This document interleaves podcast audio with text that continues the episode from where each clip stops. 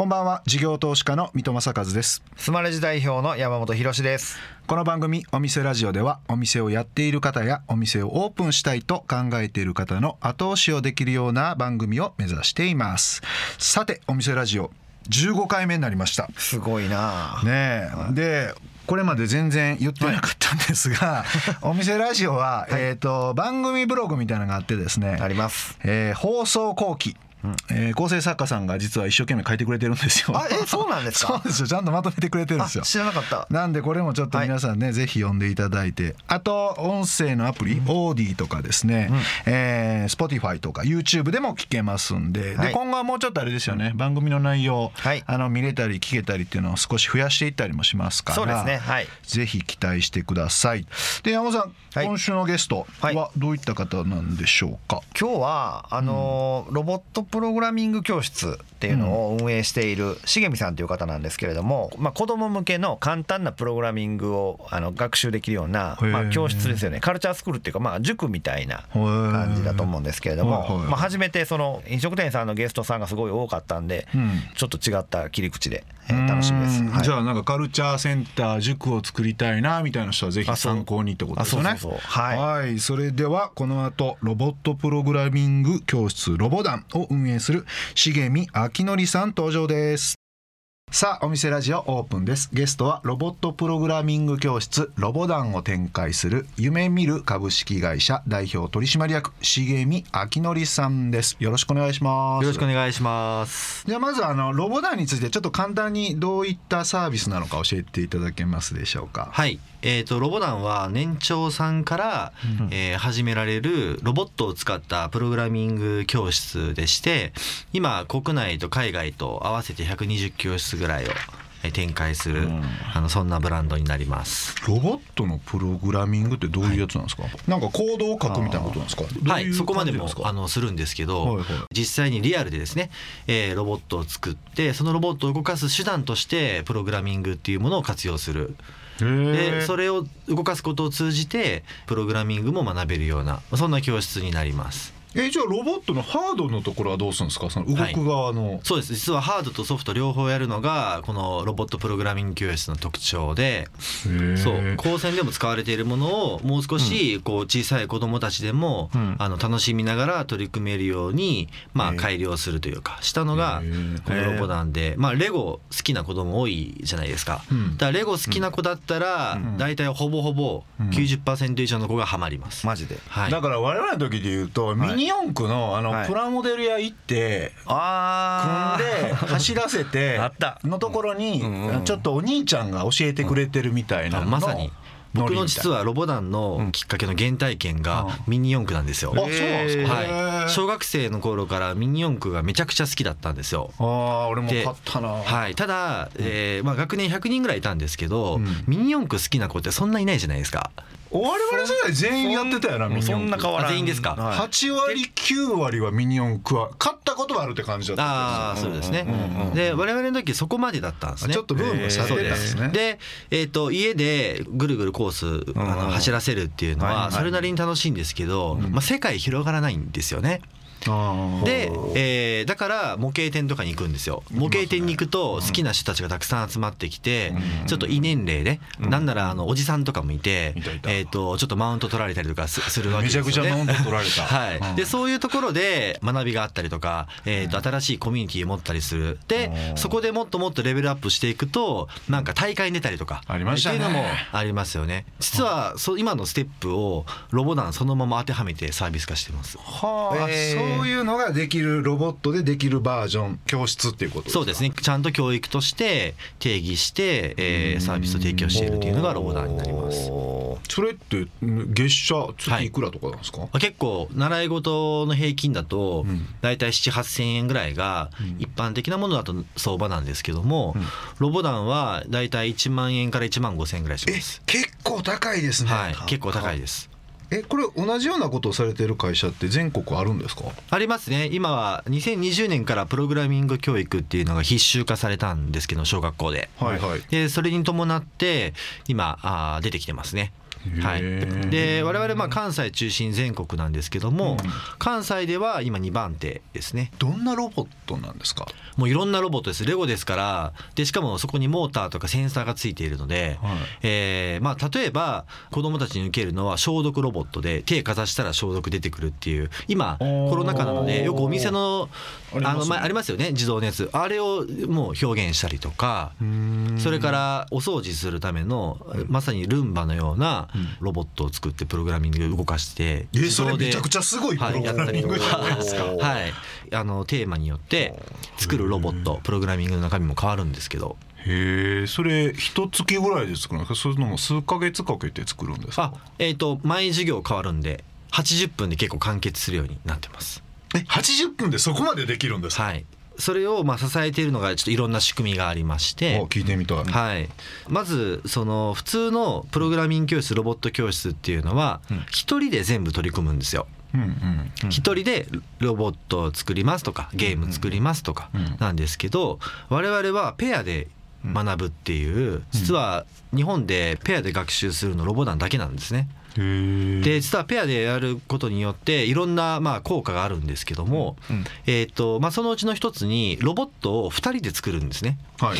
A 君が作ったパート B 君が作ったパートやると後で合体するフェーズが来てー。そこで1台のロボットができるので簡単に言うと1人で作るよりも半分の時間で、えーロボットを完成させることができるので30分ぐらいでロボット作ってうん。残りの50分はしっかりプログラミング学習ができるというそういう構造になってます。すごいな、はい。ロボットのプログラミングって結構ニーズあるんですか？世の中的には。そうですね。あのロボットプログラミングというニーズがあるかどうかって言われると、はいそんなにないと思うんですよ。なんでかって言いますと、習い事を子供にさせたいなと思った時に結構親って自分の幼少期の経験に引っ張られるんですよ。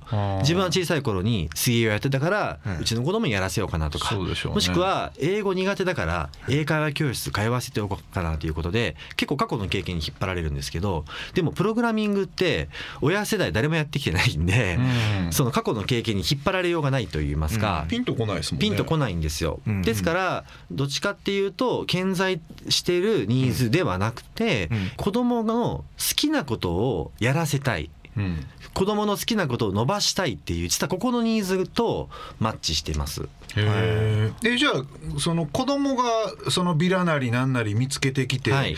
ロボダンっていうのがあるから入りたいみたいなことを親を口説くんですか、はい、実はそのあのいわゆる流入が、えー、と一番あの、まあ、いわゆる反響率っていう観点で見ますと、うん。高いんですよ。うん普通の習い事は親が子供にやらせるなんですけど、はい我々ロボダンの場合は子供が親にやりたいっていう、うんトップダウンじゃなくてボトムアップなんですね。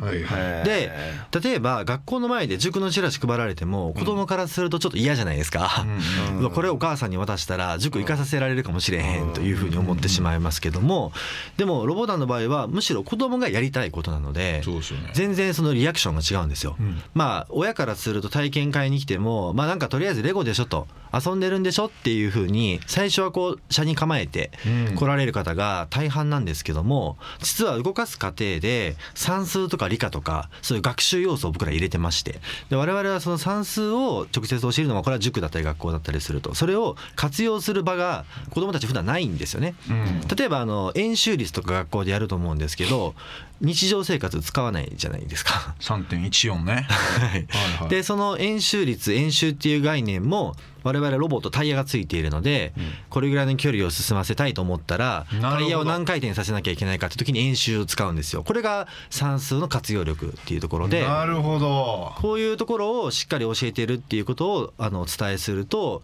まあ確かに今の親もなんかただただこうあの詰め込みで算数の計算方法だけを教えてもあんまり意味がないっていうことにうん。だんだん皆さん気づかれていていかにこれをその実践的に活用できるか社会に出てからも活かせるかどうかの学びっていうものをやっぱ求めてらっしゃってそこに結構刺さるっていうようなあのまあ打ち出し方になってます。いや実は私も塾の講師をもう結構長らくやってましてあそうですか。学生の頃から。おー。であのそういうのを教える時に最初から公式を覚えろみたいなしんんどいじゃないですか、うん。で切り口が大事なんですよね、でこれロボットって多分そう切り口ですよね。タイヤがどうやって回っていってどのくらい走ればどうなるかみたいなのをまず切り口教えてあげてそれに必要な計算の仕方っていうので算数を教えるみたいな、はいそうです。なっていくからいい伝え方になっていくから興味持ちますよね。子供たちも好きなこととか興味あることだったら頑張れるんですよ。だからせっかく自分の作ったロボットは動かしたいし我々毎回ミッションっていうのを用意してるんでミッションを達成したいじゃないですか。ん。でそれをするには算数の要素をやちゃんと学習しないといけないんですけどもそれだとみんなゲーム感覚で乗り越えてくるんですね。確かにそういうまあ学び方っていうのをあはい。の教えてあげてますね。そうしたらやっぱあれですか子供がやりたいことをやらしてあげてるからその離脱率みたいなイメージで言うと、結構みんなやり続けていったりするんですか？そうですね。あの子供から辞めたいっていうケースはほぼないですね。ん。年間の、まあ、いわゆるあのチャーンって言われる解約率って10%切ってまして8%ぐらいへえじゃあもうほとんど1年以上使ってはい、大体今あの我平均で、まあ、カリキュラム自体は5年とあと卒業生向けにも今提供しているんですけども、えー、3.5年ぐらいがアベレージです。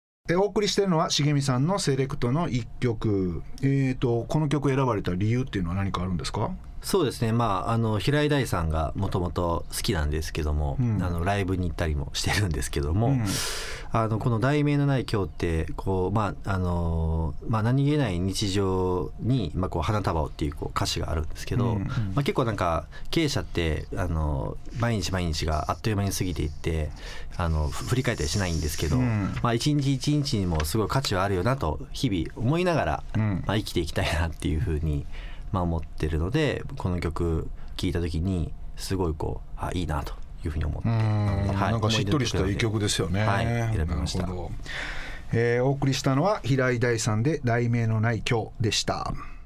ロボ団は他のそのロボットのプログラミング教室と比べるとどういった違いがあるんですか？例えばその塾で言うと東大何人出ましたみたいな、はいはい。なんとか優秀な高校何人出ましたみたいな売りに今度なっていくじゃないですか、なんかやっぱそのロボットのプログラミングでよそよりこんなんがすごいですっていうのはどうやって打ち出していってるんですか、はい、我々もあのロボットコンテストっていうロボコンって言われるもののああロボコン世界大会まであるあの WRO っていうワールドロボットオリンピアドっていうはい。大会が毎年あって去年かな？いわゆる4部門で僕らチャレンジしてるんですけど小学はい。生中学生部門で。4部門中3部門で日本大会優勝してるんですよロボ団で。へえすごいなさらにその1チームはえー日本代表で世界大会も去年オンラインでしたけども2021年に世界大会3年連続でロボ団から行ってまして。うん。で去年は世界5位まで、えーっと入ってますので民間スクールでやっぱトップなんですよ。ですからそういうあの実績はあるんですけどでもそれって親にあんまり実は刺さらなくてですね。まあ一部の人になるんですかね、はい、あのーいやうちの子はそんなの無理ですみたいな形で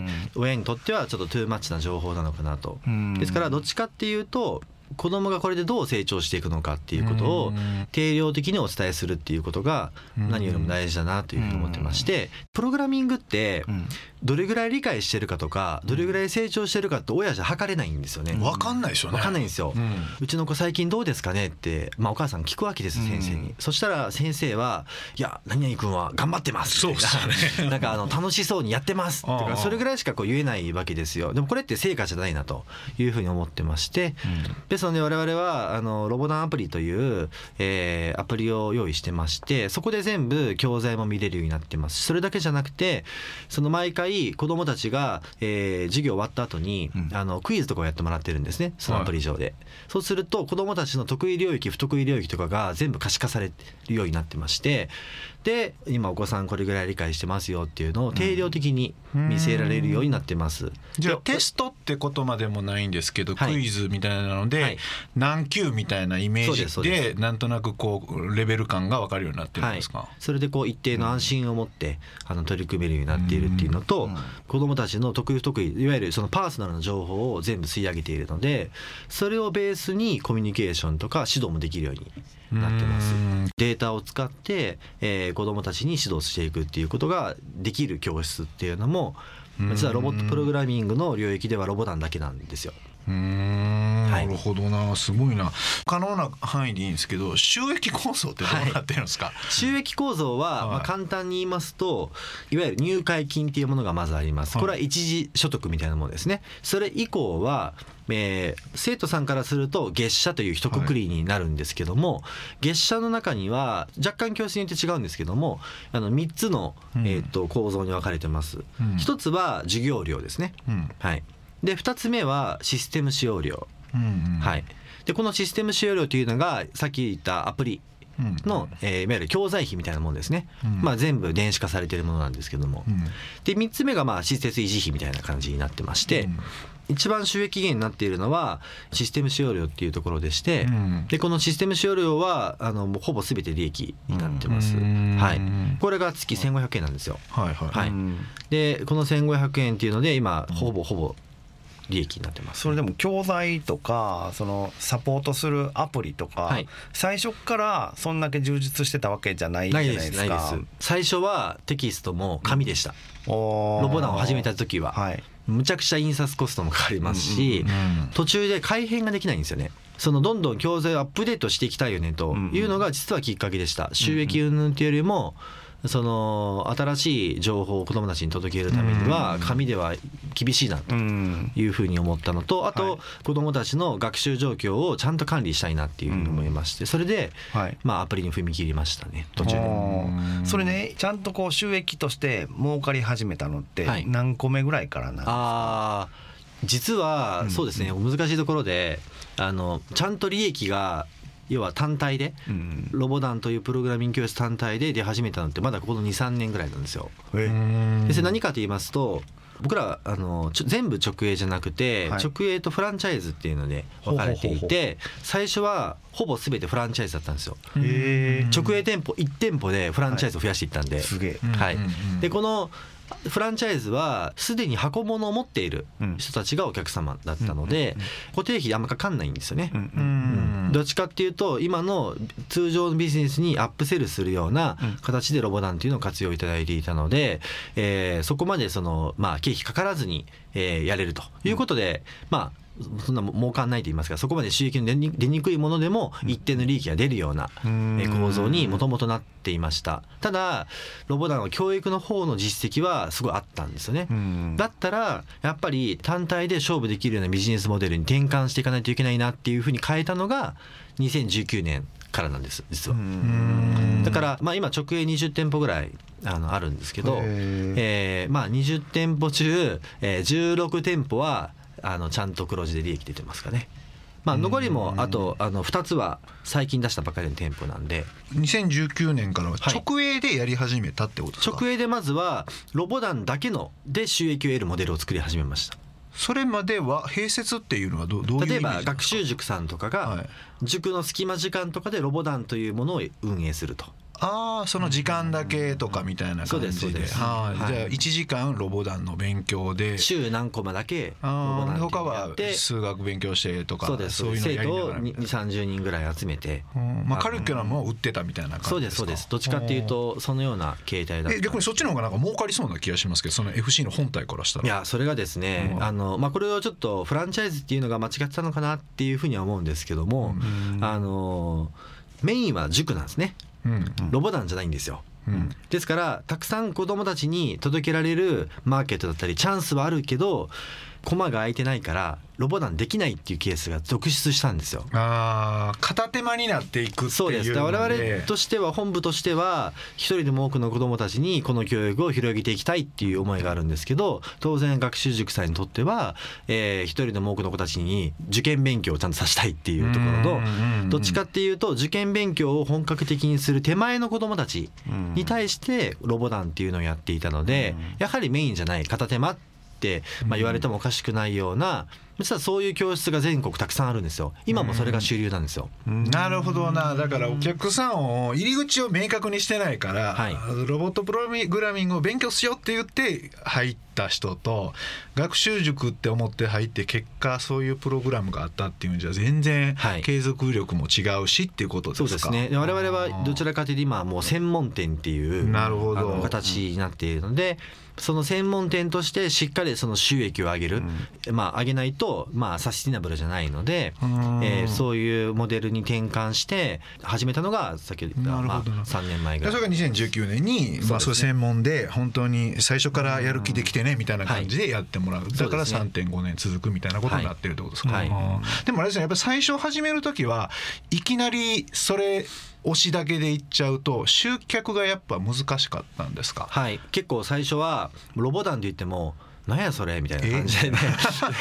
でロボットプログラミング何それ？みたいなあの形だったので。2014年だから7年8年前とかですもんね、来てもらいさえすればしっかり保護者を口説くということを、うん。あのやっていたので、まあ、一定の成果は出せたんですね。でも競合が増えてきて、いやこれ差別化どうしようかなというふうにこう考えた時に、まあ、思いついたのが、えーロボダンというものにはブランド力はないからブランド力のあるところと一緒にやればいいんだとうん。いうふうに思ったんですよ。ほう他人のふんどし作戦っていうふうに当時社内で、うん。あの言ってたんですけども、うん。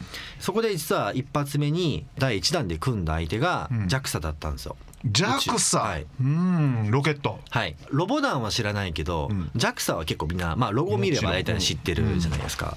で当時あのはやぶさ2っていうのがあうんの宇宙行っててで、えーまあ、JAXA と一緒にこう話をした時にあの JAXA のにも課題があったんですよ。JAXA 宇宙教育センターで予算を使ってこの宇宙のことを、うんえー多くの子どもたちに周知させようっていう、まあ、そういう機関があるんですけどもただイベントとかやるんですけど来るのっていつも同じ子たちなんですよ。うん。要は宇宙好きしか来ないと。で彼らは本当は広い子たちにこう届けたいんですけども狭い領域にしか届けられてなかったっていうのが課題だったんですよ。うん。でじゃあ我々と一緒に組んで、えーしかも全国教室そんだけたくさんあるからそこで、えー一気に何千人っていう子どもたちに届きませんかっていう提案をしたんですね。なるほどでそれを、えー、と届けるっていう、まあ、その手段の一つとして教室も活用していこうっていうふうになったので我々チラシにも JAXA っていうのが出て、うんではやぶさ2ってなるとなんか JAXA のなんかプログラミング何かできるんだってなるとそれで 反響率が3倍に跳ね上がりましてでそこからいろんな企業さんと組むようになりました。だから理系企業とか理系の B2C 企業とかだったら結構刺さるなみたいなことなんですよね。まあ、とはいえやっぱり我々こうあの一種スタートアップがつながれる企業にも限界は当然、うん。あのありましたので。えーそしてまあこう資金面も結構、うん。あの教室を2019年からこう広げていこうとしてたので資金も足りないなとん。いうふうにこう思ってたので、まあ、資金も集めたいし、ん。ブランド力も手に入れたいし、うん。まあ、この両輪でいろいろ活動をしている時に、まあ、出会ったのが実はエディオンだったっていう。家電量販店さんですよね。そうですね。はい。うんその M&A で、うんうんえーまあエディオングループにあのうん入ることになりまして、あの子会社になってます。なるほどはい。かなりヘビーな話を いろいろとお伺いしましたんで、はい。今週はまずここまでということで、はい。来週じゃあそのエディオンさんとのあのコラボレーションも含めていろいろちょっとお伺いできればなと思います、えーゲストはロボットプログラミング教室ロボダンを運営する重見明則さんでした。来週もお付き合いよろしくお願いします。よろしくお願いします。ありがとうございました。事業投資家の三戸正和とスマレジ代表の山本博でお送りしてきました。お店ラジオそろそろ閉店の時間です。えこの番組ではお店の方からの PR メッセージが留守番電話という形で届きます。それでは聞いてみましょう。大井町にある博多鉄板焼肉鉄板王東京店です。この度本場博多の鉄板王からそのままの味を引き継いで東京に上陸いたしました。鉄板王の鉄板焼肉とは香ばしい豚肉と甘みのあるキャベツを熱々の鉄板に乗せて秘伝の特製味噌を絡めて食べるというシンプルかつ奥の深い料理です。ご飯とビールが最高に進む福岡のソウルフードぜひご賞味ください。水戸さん山本さんよろしゅう頼んどきます。